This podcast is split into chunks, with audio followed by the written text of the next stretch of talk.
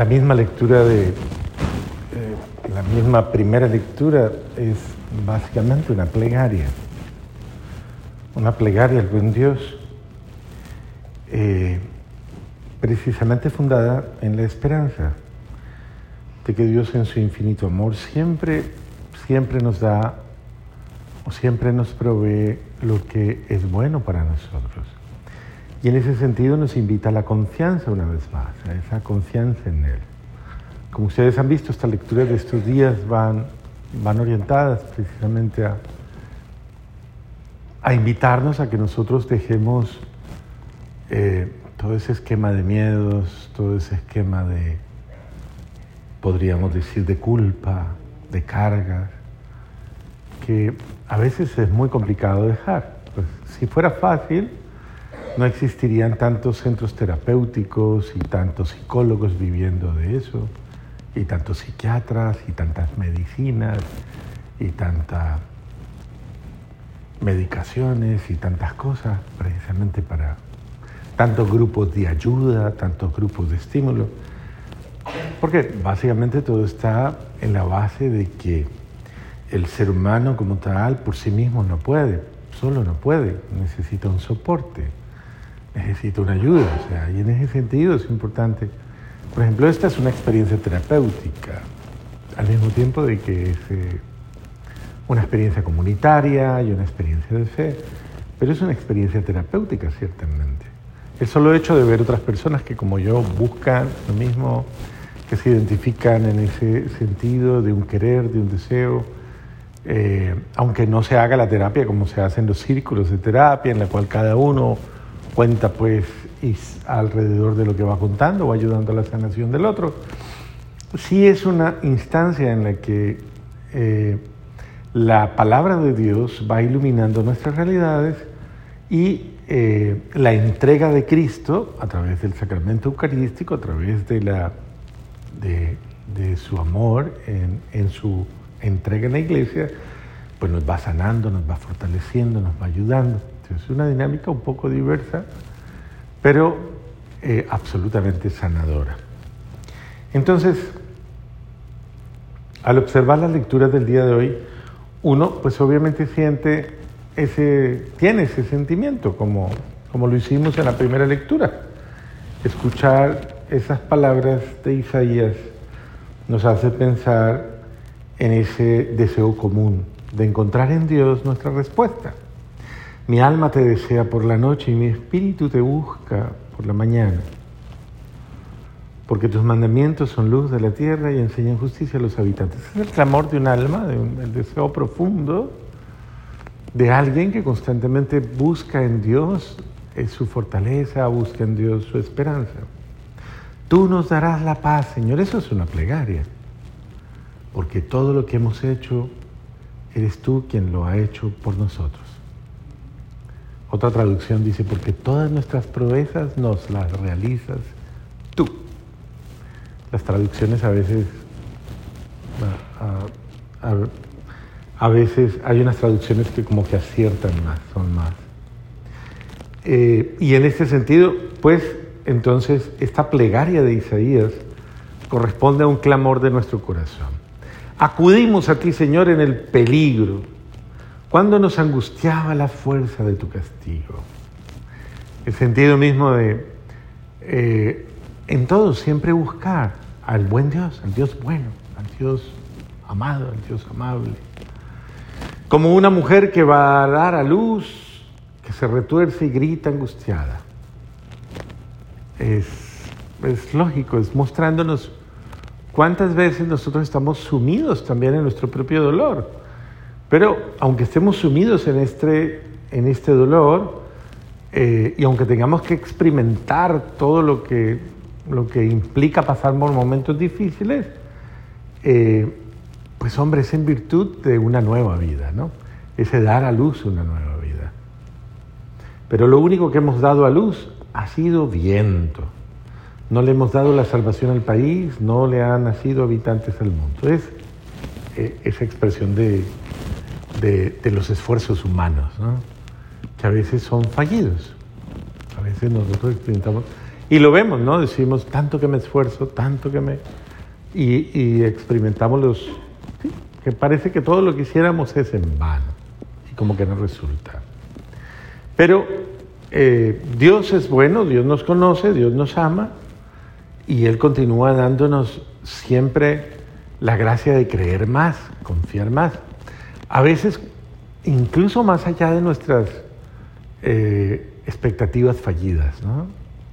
Siempre en la búsqueda del bien hay que pasar por el umbral, eh, podríamos decir, el umbral de tal vez de la decepción, de tal vez de la derrota, tal vez del fracaso.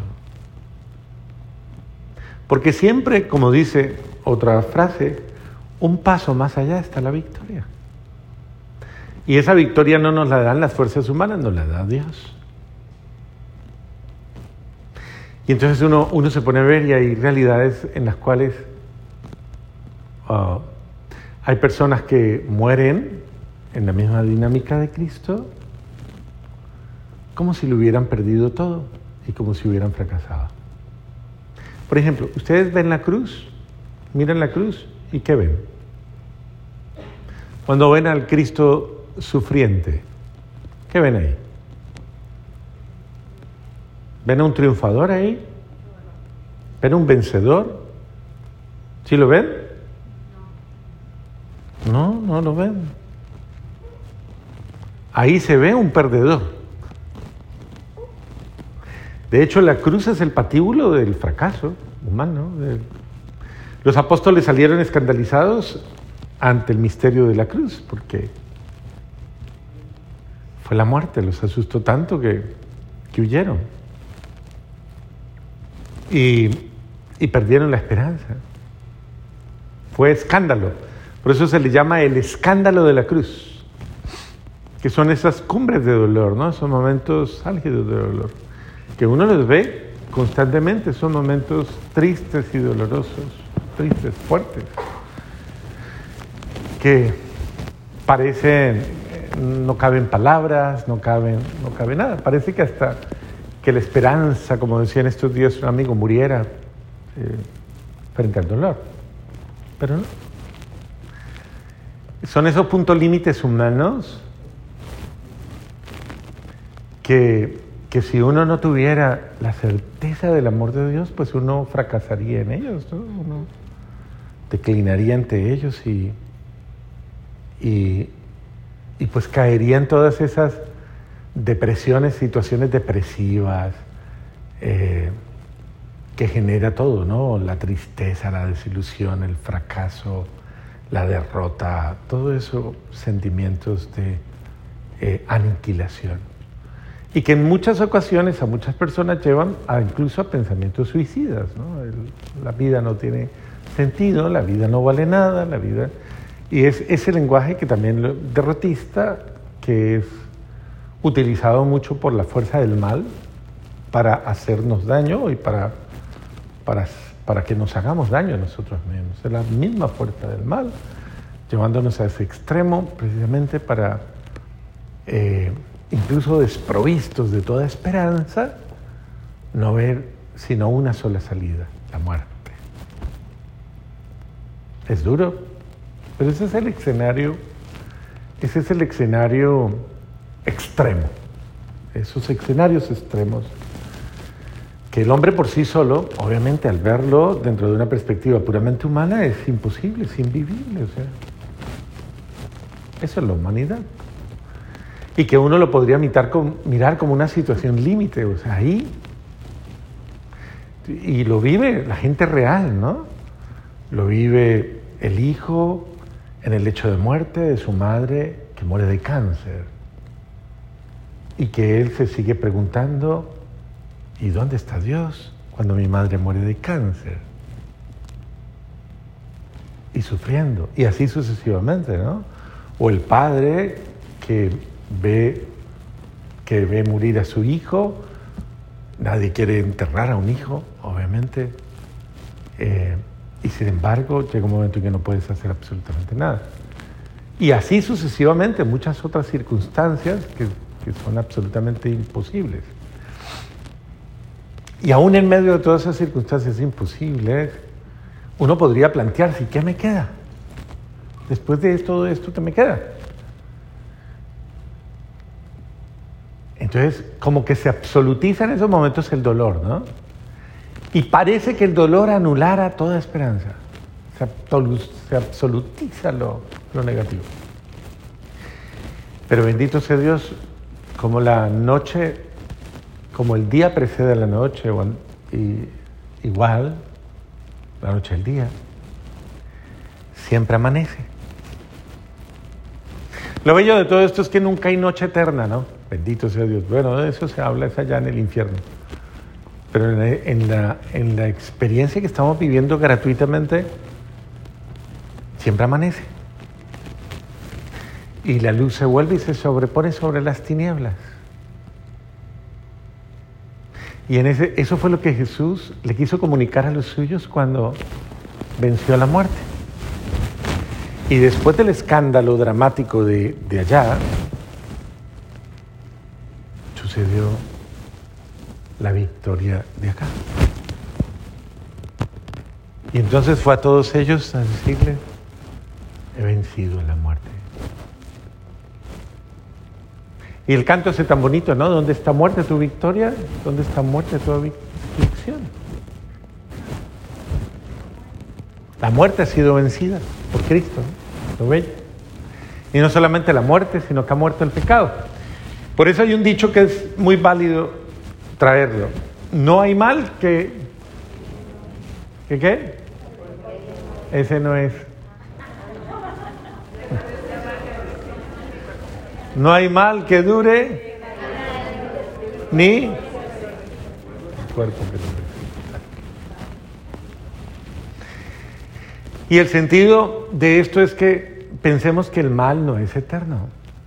Ningún mal es eterno. El mal tiene principio y tiene... ¿Lo entiende? No importa el mal. Imagínese el peor mal. El mal tiene principio y tiene fin. Al contrario del bien, que es propio de Dios que no tiene principio y no tiene fin. Es para siempre. Entonces, ahí usted puede pensar, todos los males, por más malos que sean, pasan. Todo pasa. Todo lo malo todo pasa. Un marido malo.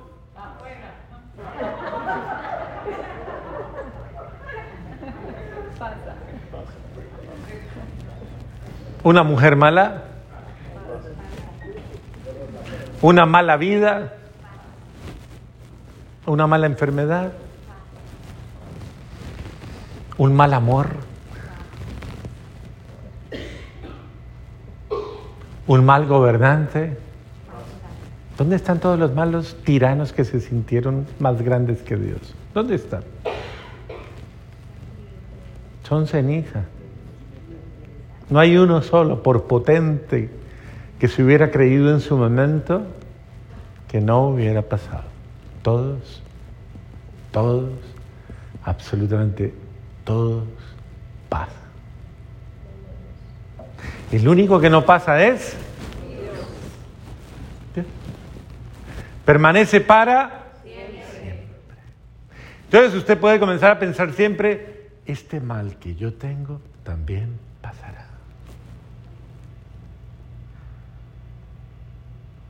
¿No? Piénselo de esa manera.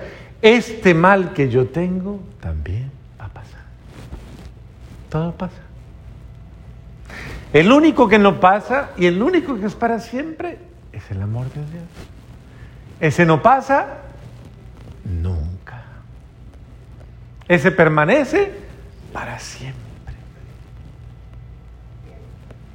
Entonces por eso creemos en el triunfo del bien, en el triunfo de, de todo lo que significa Dios, del amor, de, del perdón, de la misericordia, de, la, de todo lo bueno. Porque todo lo bueno es para siempre. Y todo lo malo pasa. Entonces es muy bonito cuando uno escucha a Jesús decir esas palabras tan lindas que nos trae el Evangelio de hoy. Vengan a mí todos los que están fatigados y agobiados. Pregúntale al de al lado, ¿está agobiado? Pregúntale a ver si tiene agobio.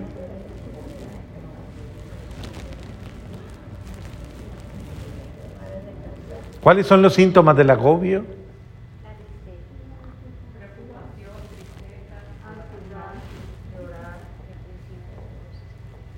¿Y de la fatiga?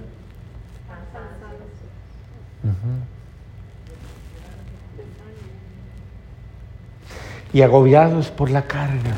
Y qué lindo suena esto, ¿no? Y yo los aliviaré. ¿Y yo qué dice Jesús?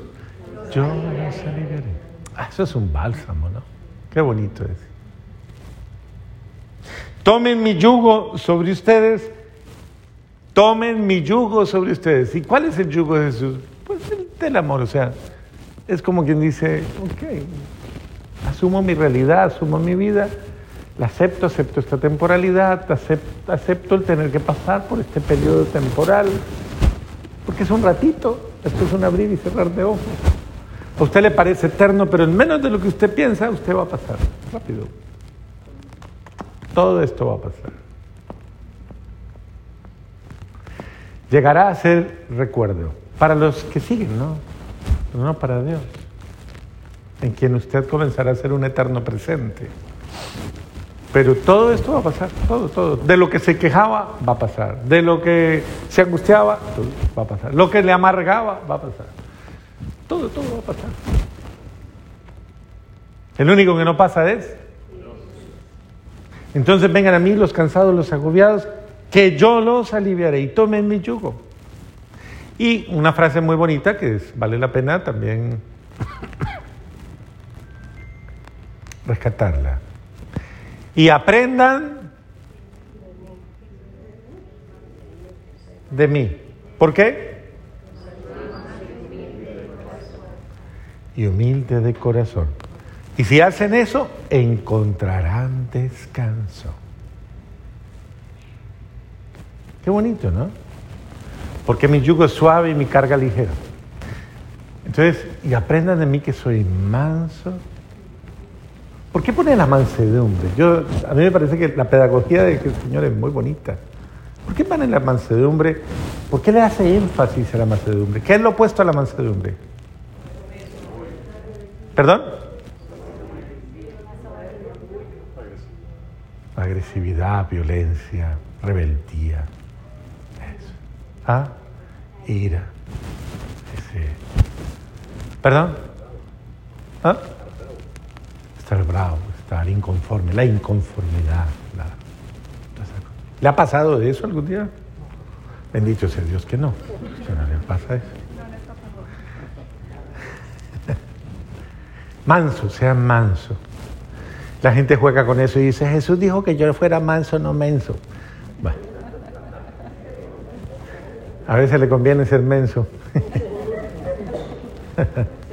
Porque los avispados a veces no les va muy bien tampoco.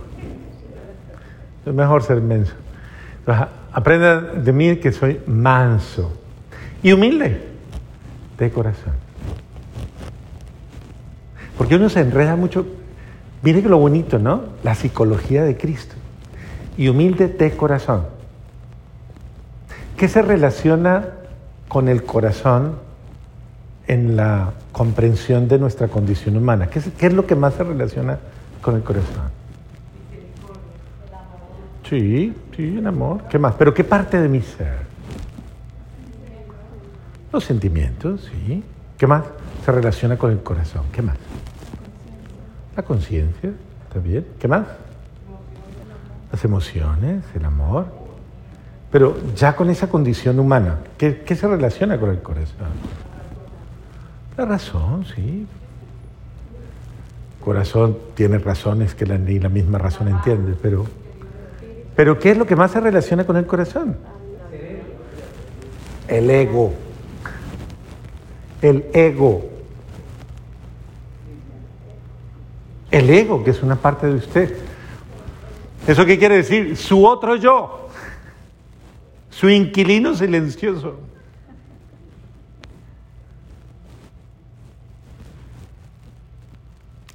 Y que sin em, que usted, porque es importante que lo reconozca, ese es el más rebelde de todos, el más. Su ego, ese que le brinca y, que, y que a veces toma el control de su vida. Y usted dice, pero yo no quiero ser así, yo no soy así. ¿Perdón? La loca de la casa. La loca de la casa, bueno, ya usted ya le puso el término de Santa Teresa, que Está bien. Que va aplicado en, según ella la imaginación. Pero sí, esa parte de tu ser, de ese que al mismo Pablo dice, es que vive otro en mí a quien no puedo dominar. Ese caballo desbocado, dice el apóstol Pablo, que, al que le he puesto freno y brida y no he podido con él. Porque... Entonces Jesús dice, y aprenda de mí que soy manso y humilde de corazón.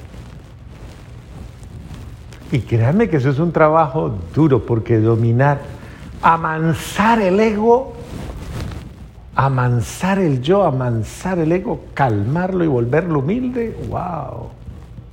Eso es un trabajo muy fuerte. Muy fuerte. El ego es muy rebelde, el, ego es muy...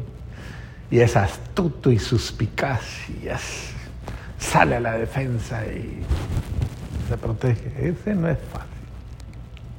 Enseñarle a bajar la cabeza, enseñarle a doblegarse, enseñarse a, a morir ante el amor. Y si hacen eso tendrán paz, dice el Señor. Es el ejercicio interior de aprender a, a doblegar nuestro ser. Pues mire que el Señor nos quiere sanar, pero hay que hacer una terapia profunda, ¿no? Y en esa misma terapia eso es lo que le llaman también dominio interior, pero eso, todo eso se va dando a la luz de la gracia. Vengan a mí, vengan a mí, por eso la premisa va antes, no, vengan a mí los cansados, los atribulados, los afligidos por todas esas realidades, incluso el ego, vengan a mí que yo los voy a aliviar. Y después ya vendrán los resultados. Pero vengan a mí que yo los alivio. Usted solito con usted no puede por más que se flagele. ¿Cuántos no han cogido ese camino de darse garrote a sí mismos? Se flagelan, se hacen una cosa, se hacen la otra. Eh, y no han podido con su ego. Entonces, el único que puede ser, entonces por eso dice, vengan a mí que yo los sano, yo los sano, yo los alivio, yo los recupero y les enseño, que aprendan de mí que yo sí soy manso y humilde de corazón. Entonces, qué bueno es venir a las fuentes del amor, a las fuentes de la, la fuente de la alegría, porque es en él en el que encontramos esa fortaleza, esa alegría, esa esperanza y esa gracia que transforma todo nuestro ser. Vengan a mí y hoy, ojalá no desescuchemos esa palabra. Mire que es uno de los evangelios más cortitos que hay, de los más cortititos. Yo creo que ustedes no han escuchado evangelios más cortitos. Tiene en este libro uno, dos, tres, cuatro y cinco renglones no tiene más. Vengan a mí, vengan a mí, todos los que están fatigados. Recuerden, si quiere escríbalo incluso. Fatigados y agobiados. Usted esta noche que se llegue a acostar, usted diga, wow, que estoy cansado, fatigado y tal vez agobiado.